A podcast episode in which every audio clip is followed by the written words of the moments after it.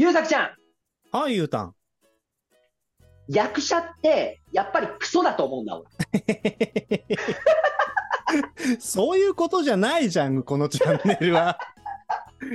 もっとなんかハートフルな感じでやってくって言ってたじゃん。言ったね、言ったね。ただね、この自分がね、なりわいにしているものなんだけどさ、それでも、いやー、自分のこともあるけど、ダメだなーって、こういう、こうなってくるとちげえじゃん、話がさ、って思ったところがあってね、ちょっとええ聞いていただきたいんだけど、いいかな？まあまあ、あのーでえっと、は反対する権利は私にはないので。まあまあバット出てるけど雑談会なのでね、あの、気楽におしゃべりしていきましょうということで、よろしくお願いします。よろしくお願いします。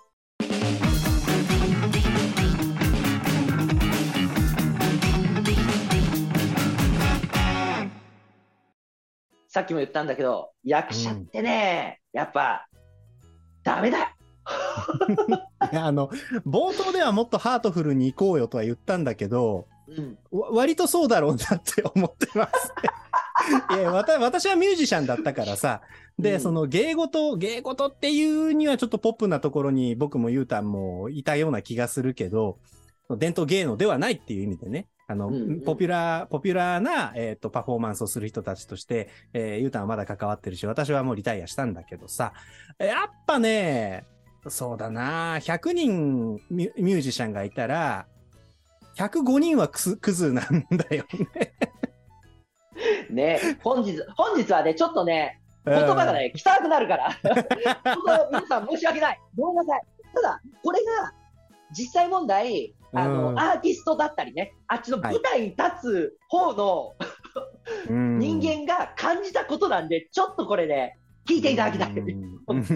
まあ、聞いてどんな得があるかっていうことはまだ考えちゃダメですよ。そうそうそうそう。なんだけど、なので、ちょっとね、申し訳ないんですけど、ちょっと話させていただくんだけどさ、えー、なんかあったんいですかあったんですよ。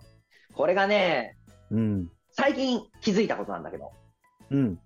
仕事の、仕事に対してね、どういうふうに、こう、アプローチしていくかっていうところのやつで一個気づいたことがあって、はたくさんある仕事の中のうん。一つの仕事だって思うとダメだ。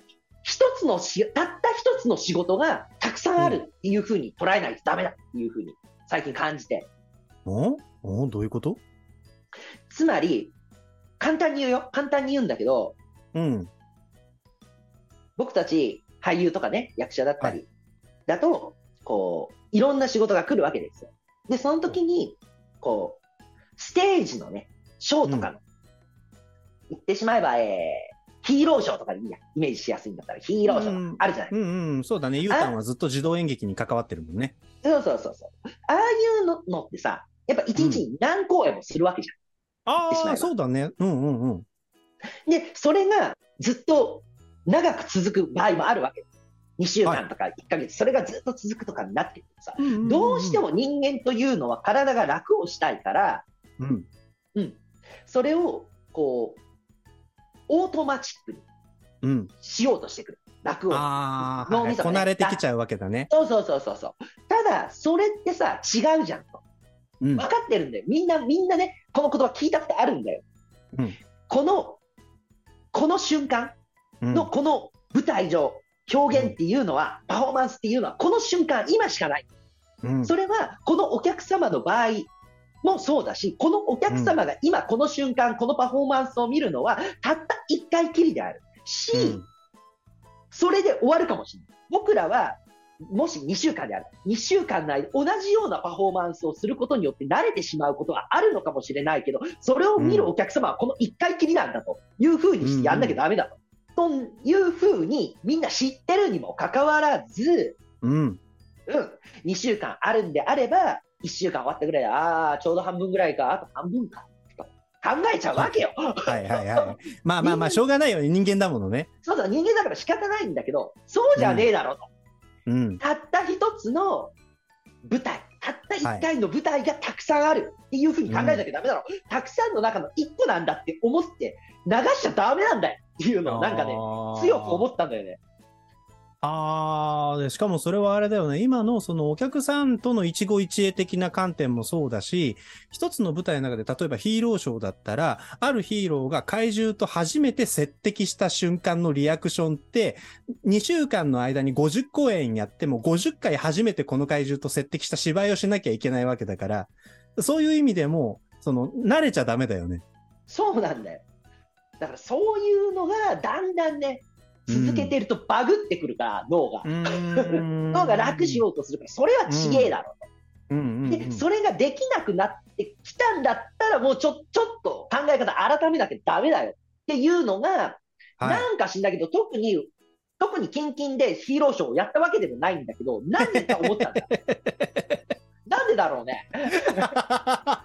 不思議なんだよ。突然説教おじさんが舞い降りてきちゃったんだね。いやー、でも考えが整ったんじゃないですか？その、ゆうたんがヒーローショーとか、その、ショーをやってて、その時に考え、感じていた違和感に対して、その、最近やっとそれに対して説明がついたっていうかさ、そういう納得があって言葉になったって感じに見えるけど、どうだろうね？そうだね。それもあるし、あとはそれと同じぐらい、うん。こう降りてきたのが、うん。あえっとね、優作ちゃんも多分しき言われたことあると思うんだけど、売れると食えるは違うじゃんみたいな話。うん、うん、まあまあまあ、そうだね。う売れると食えるかもしれないけど、売れなくったって食えるなっていうのは確かにあるからね。そう。で、その上で食えると、うん。えー食うためにやるっていうのもまた違うじゃん。そこもちょっと詳しく。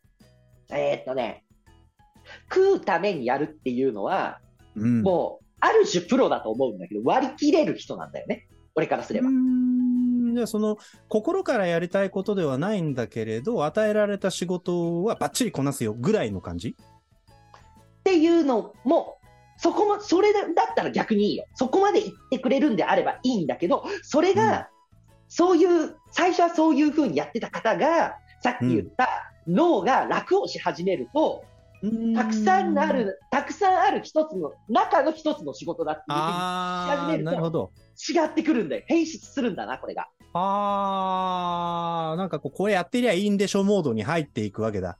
そうそうそうそう。そういうふうに変な割り切り方をね、うん。すするのは、いい、それはね、人それぞれだからなんだけど、僕は違うなって思うし、もう分かってると思いますけど、私、素数なんですよ。割り切れない男なんですよ、うまく。言ったかな今の例え話。必要だったかなええわかんない。でも、とんがっていくしかないんですよ、本当に。本当にもうやるしかなくて、割り切れないからさ、自分が。うん。これはだから、うん、ひいろんな人がいるからっていうのもあるけど、うん自分の中ではこれはうまくできないなっていうところが、なんかね、最近思ったんだよな。ゆうたんが、えっ、と、テーマパークとかでショーに出ていた時に、周りの奴らが慣れて、もう、ルーチンワーク的に芝居をこなし始めた時に、そうじゃねえだろうって思ってたわけですよね、きっと。そうだね、そうやって思っていた自分もそこにもうハマってる。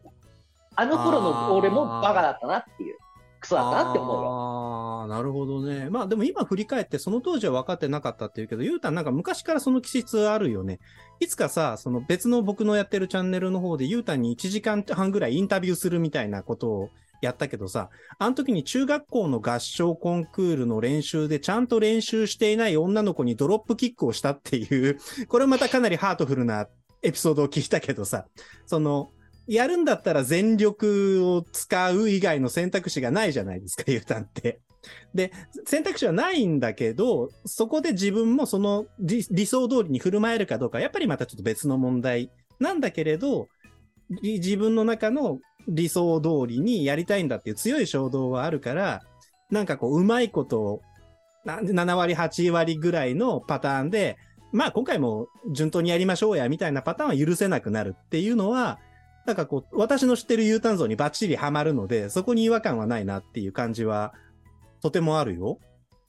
そうだよね。すうん、ありが、なんかそうやって言ってもらえるとありがたいなって思うんだけど、そうやって思ってる、思ってるにもかかわらずできてなかったなっていうところも思い出したりさ。うーん。いや、そのさ、慣れ、こなれてくるっていうのも、それも人間の機能じゃん。そうなんだよで。そうなんだよ。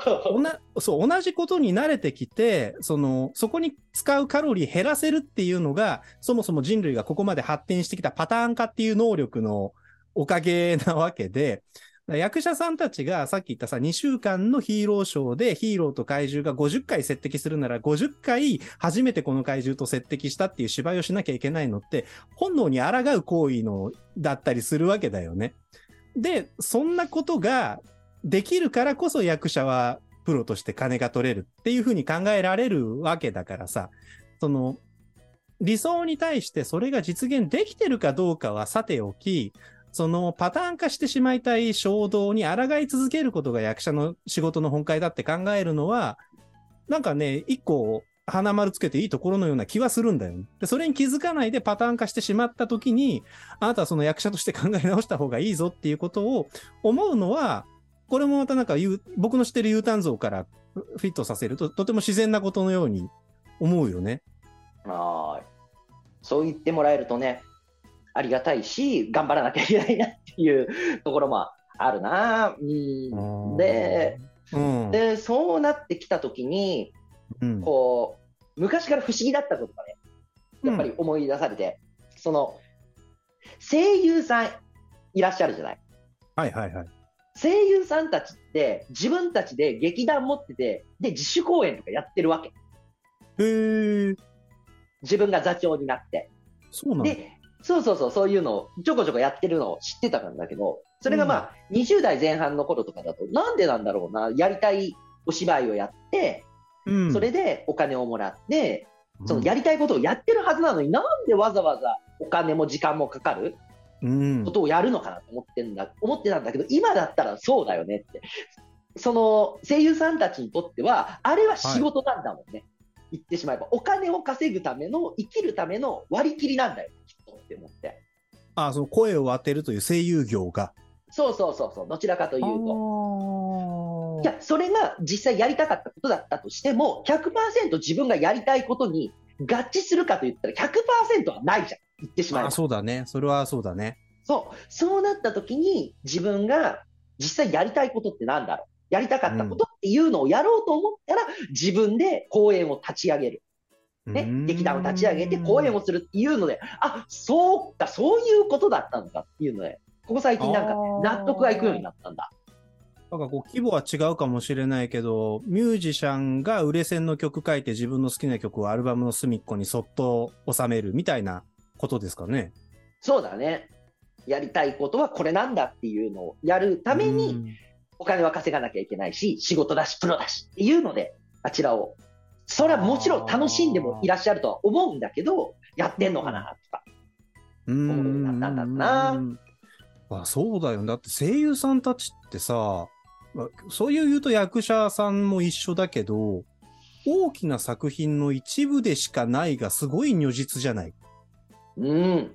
脚本書く人がいて、絵描く人がいて、アニメ仕立てる人がいて、音つける人がいてっていう分担作業の一部でしかないみたいなことを、私結構声優さん好きなので、YouTube なんかでいろんな方の番組、チャンネル見てるけど、やっぱ大御所になればなるほど、そういう謙虚なことをおっしゃってる方が大勢いらっしゃって、きっとそれが本質なんだろうなって思うからさ、なんかこう最近タレントをめいて表に立って、すごい声優さん目立ってるけど、言っちゃ悪いけど声当ててるだけだよね。すごい大事な仕事だけど、他の人たちの仕事よりも大事かって言われるとそんなことないよね。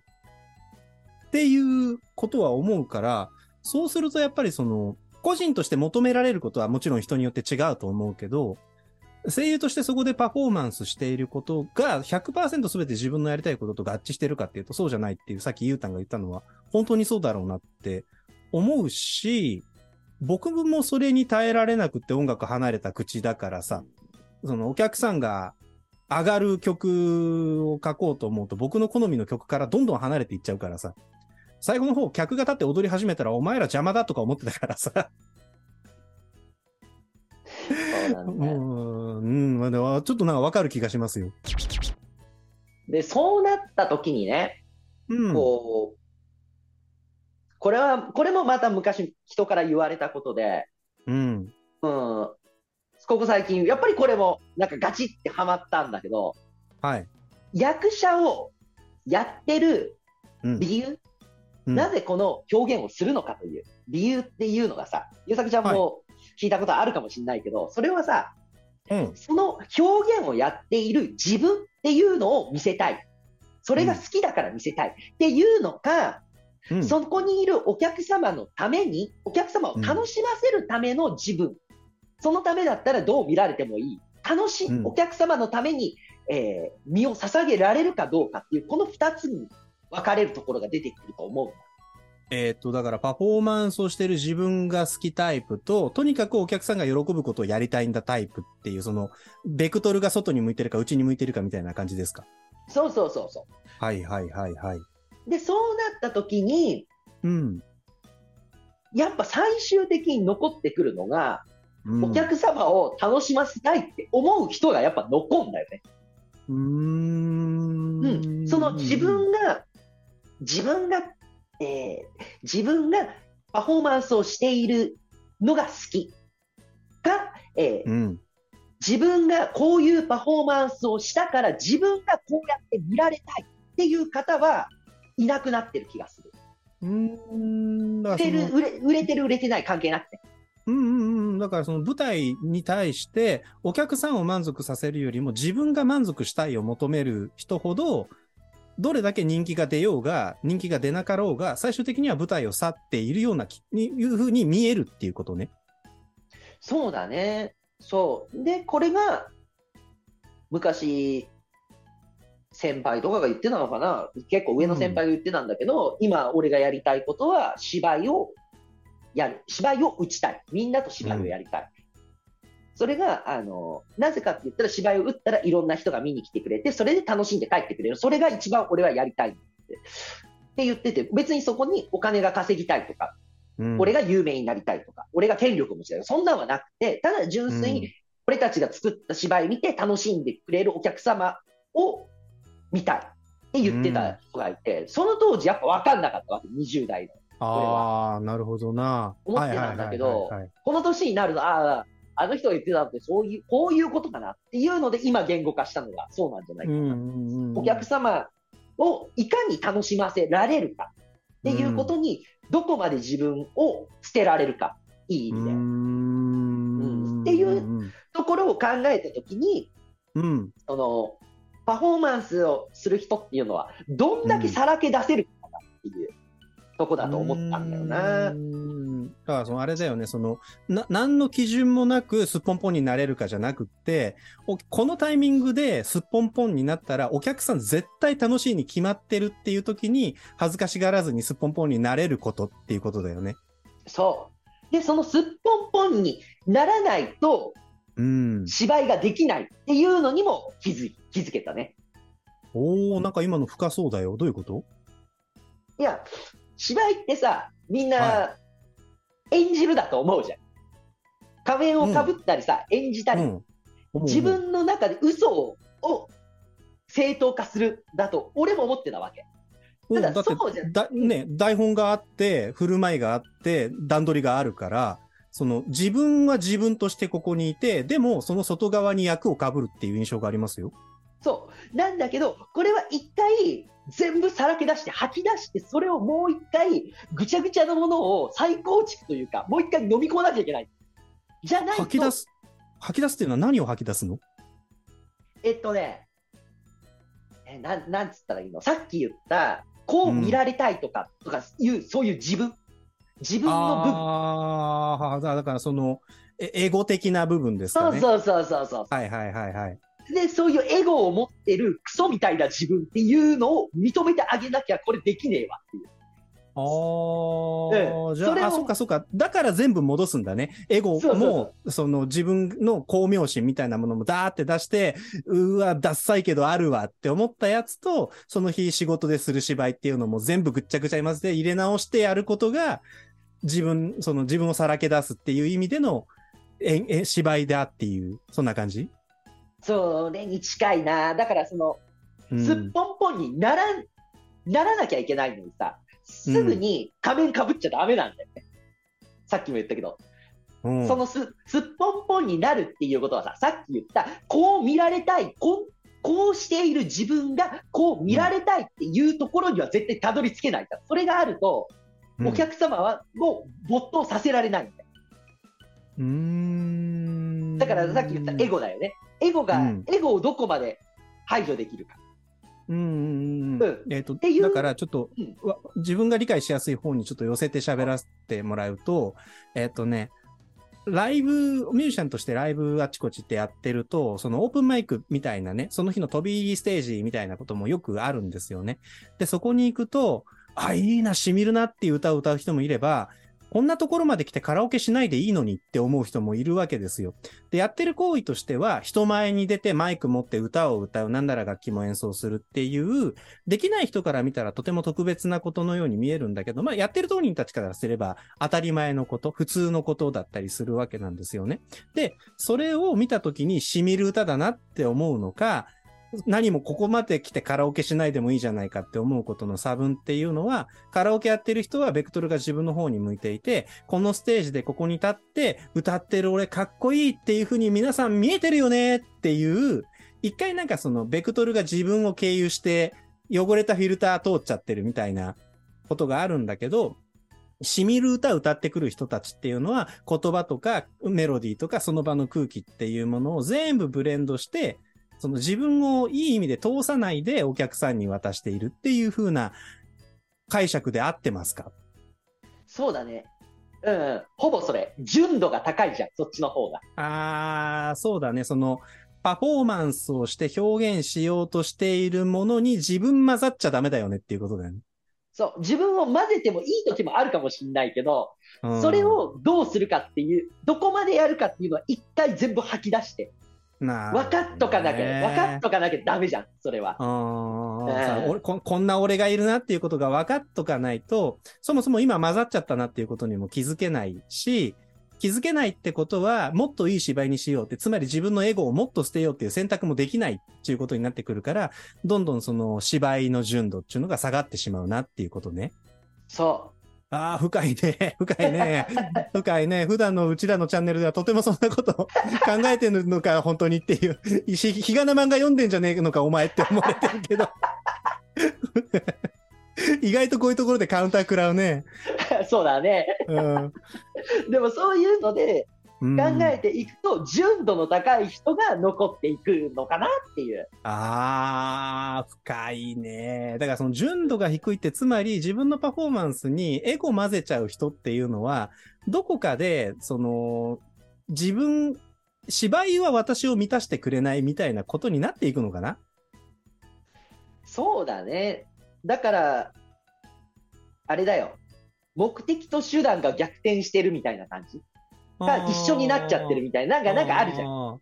あのさ、えっ、と、バキのさ、オロチドッポと宮本武蔵の回でそんな話なかったっけ？その、部が自分に全てを捧げたと思っているやつが、己を部に全て捧げたやつに勝てるわけがないみたいなセリフなかったっけ？あー、どうだっけ？そこ思い出せねえな。そう、でもどっかにあった気がするんだけど、その自分を満たすために芝居をしている人は結局、自分が期待するほどのリターンが得られないなって思った時に燃え尽きていってしまうんだけれど、お客さんを喜ばせるっていうことを目的に芝居をやっている人は、その芝居が終わった後お客さんが喜んだなっていうのが最大のリターンになるから、自分がいい芝居をやり続ける限り、それが落ちることっていうのは基本的にはないはずだし、むしろなんかこう、どんどんどんどん濃厚なものが返ってくるようになっていく可能性もあるわけで、それはなんか単純だよね、そこまで考えると。すごいシンプルで、芝居に自分を満たすことを求めている人は去っていくし、お客さんを満たした結果、その喜びのリターンで自分を満たすぞって考えている人は、これからもここ以外の場所はないでしょっていう発想になる気がするよね。うん、そうだよね。そうなるよな。だから、なんか、こう、たくさんさ、うん。若い頃たくさん、こう、パフォーマンスをやりたいっていう人がたくさんいたにもかかわらずさ、うん、だんだん少なくなっていくっていうのは、そういう何何かちょっと違ったのかもしれないねっていうのをなんか、あの頃の自分だったり、あの頃の自分、の友達だったり、うんあの頃の旧友だったりっていうのをなんか思い出しちゃうよね。いや、それはもう身につまされますね。だから僕はやめたね、音楽を。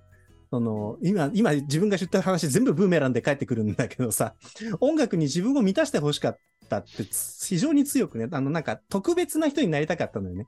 他の人じゃない誰かになりたくって、その特別になることを音楽に求めたんだけど、あんなとこ行ったらさ、すごいやつゴロゴロいるわけだよね。で、どうやっても僕は特別になれんなってことに気づいた瞬間にふっと燃え尽きて、そのパフォーマンスでお客さんを喜ばせるみたいなこと1ミリも考えてなかったなって思いながら旗を下ろしたからさ、看板を下ろしたから。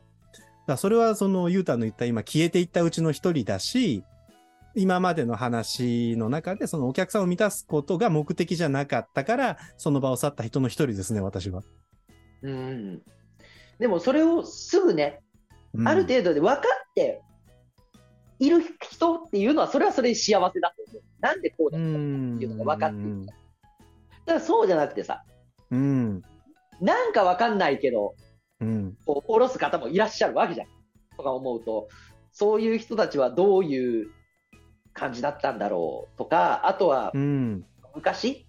うん。の自分だったら、こう、同じように思っていたんだろうなって、今、今みたいに、お客様がどうのこうのってあんま考えてなかったんだろうなって、若い頃ってでもそうだよなとか、20代前半とかだったら、ああなんかね、うん、昔話をしてしまうね。ついねなんかさ、その、自分がパフォーマンスすることの目的をうまく変えられる人と、僕みたいに変えられなかった人がいるじゃないですか。で、そこにはなんかその人個人が持っているパフォーマーである前の一人の人間としての気質っていうのが結構関係してるんじゃないかなって想像するんだけど、その、ゆうたんはどうやって切り替えられたの？それまでのさ、舞台をやってる俺を客に見てもらいたいみたいな発想から、いや、お客さんファーストでしょ。これ、それが当然でしょって今、シフトチェンジできてると思うんだけど、何があったら切り替えられたの？それは多分ね、ある種の絶望なんだろうなって思った、今。うん。ほう。要はさ、売れるやつ？うん。やっぱ、すぐ売れるわけよ。言ってしまえば。もうなんか、聞くたびに聞きたくないって思うけど、それ真理って思う。うん。そう。売れる人はすぐ売れるんですよね。うんその上でさ、頑張ったわけですよ。売れた、売れ、売れようと。うん。あの、規模は小さく、小さいかもしれないけれども、こううん求められるものになろうなろうってやってたんだけどさ、うん。売れんと。わしはどうやら売れんぞと。はい。うん。わしは売れない。選んでくれないっていうことが分かったときに、うん。じゃあどうする？うん。選ばれなかったこの売れ残りの野菜は私はどうする？ってってなったわ。け。じゃあはい。もうおい、おいしく食べていただくしかないだろう。楽しんでいただくしかないだろう。ああ。こんな自分で売れ残りの私でも楽しんでいただけるんであれば、それはもう全力であのみじん切りされますよ。すりおろされますよ。食べてくださいよ。なるほどね楽しんでくれよ。俺を、俺をお前らの血肉にして、明日頑張ってくれるんだと、それでいいよ。っていうので、もう売れるのを放棄したの、これは。ああ、なるほど。うん、他人に俺っていうものを、えーうん認めてもらうことをやめた。その代わり、うん俺はお前らを全力で楽しませるから楽しんでくれうーん。っていうのになったんだよな。うん。いや、それ、こう舞台を降りるっていう選択もあったわけじゃない。うん。そういうのも考えたよ。考えたけど、なんだかんだでやっぱやりたいっていうのと、あとは、その、ありがたいことにつながってたんだよね、まだ。まだ本番があったんで。うんうんうんうん本番があったり、こう、誘ってくださる方がいらっしゃったから、っっていうのがあって、うんそうなった時に、じゃあ何する？うん。もう楽しんでいただくしかない。う。うん、それが最高にいいじゃん。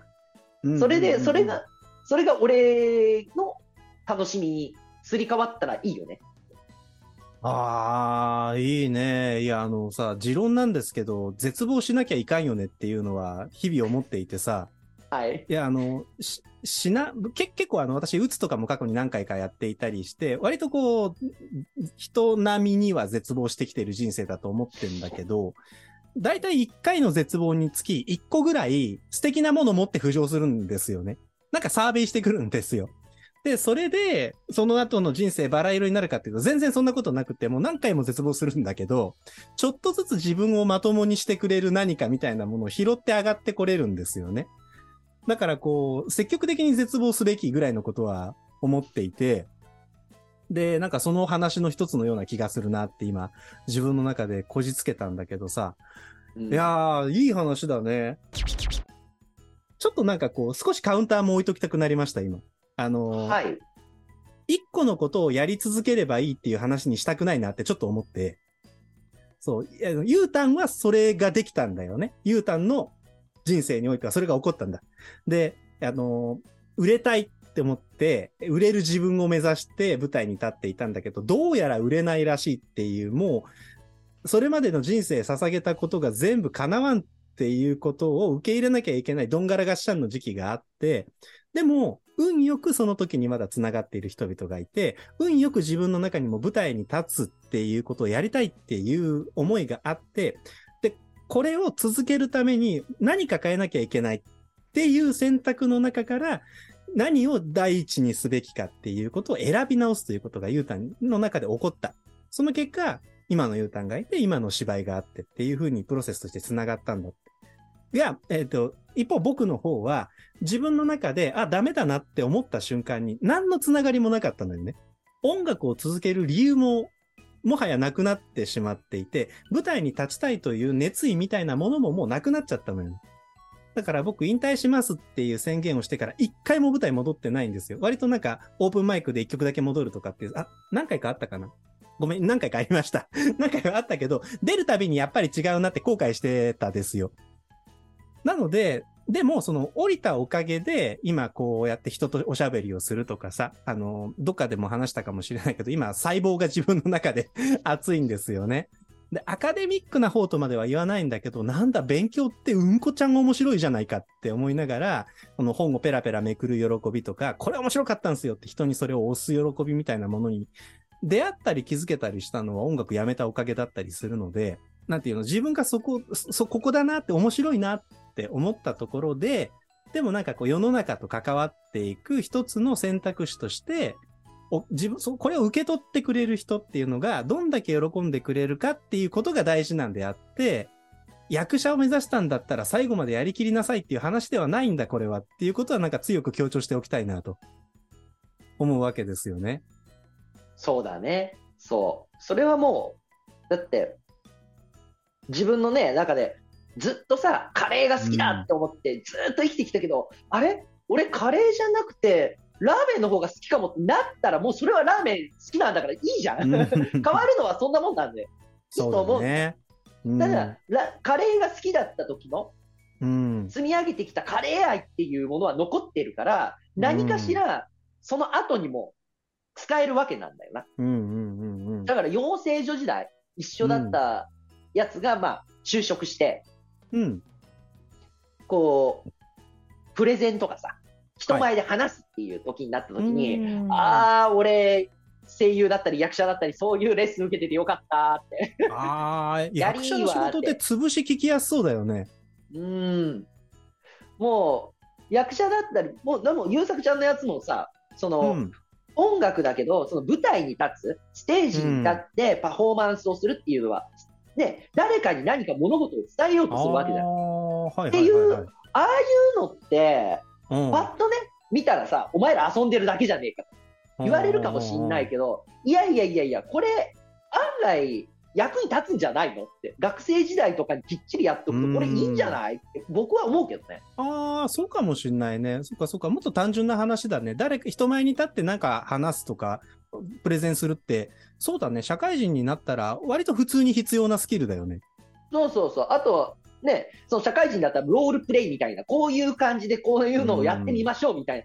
あれでさ、恥ずかしがってたら話が進まんわけですよ。はいはいはいはいはいはいはい。ただ多分ステージに立ったことがあるミュージシャンだったり、うん役者だったり、ね、ダンサーとかだったらなんとなく、あ、もノリノリでやるわけですよ。これ、これを今日日やるんだったら私はこれを伝えますよっていうのが多分できるから。で、しかも伝わりやすいと思うんだやったことがない人より。だって伝え方を一回は通ってるんだもん。うまく伝わったかどうかわからないし、うまくできたかもわからない。でも、私たち一回それやってるからっていうので、多分、他の人よりうまくできると思うんだよな、俺。そうだね。あ、いや、今なんかすごいいろいろ分かっちゃったわ。その、私今普通に社会人なので、コロナの前はよく大きい会社に行って誰かのプレゼン聞くとか、自分たちがプレゼンするみたいなのをよく見てたんですよね。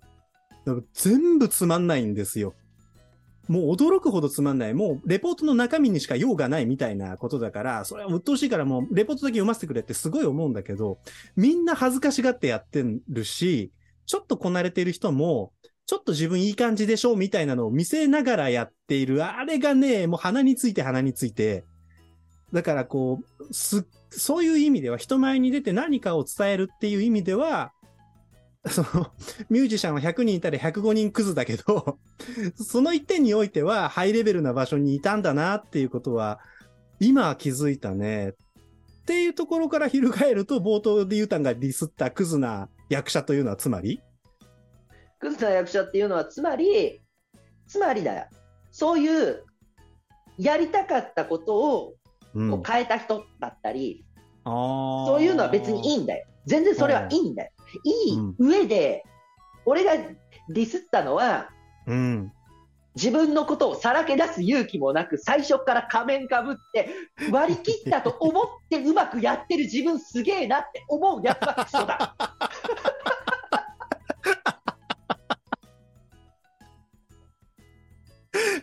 いや、鋭いね。鋭いですね。全全部盛りだよ。全部盛りだよ。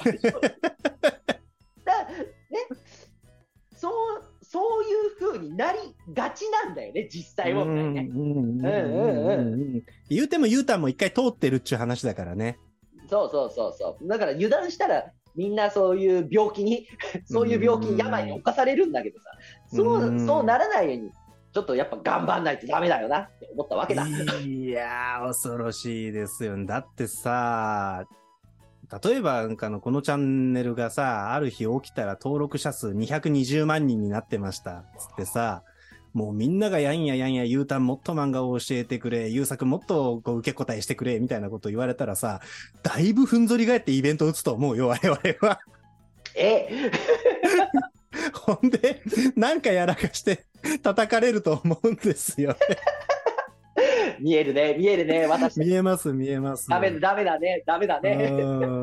でもまあ、そ、そこ、そういう、その、ものすごい衝動にも近い欲求っていうのが僕らの中にあるからこそ、そこに抗い続けることが、まあその役者として美しいことなのだ。正しく、清く正しくある姿なんだっていう話のように聞こえてきましたね。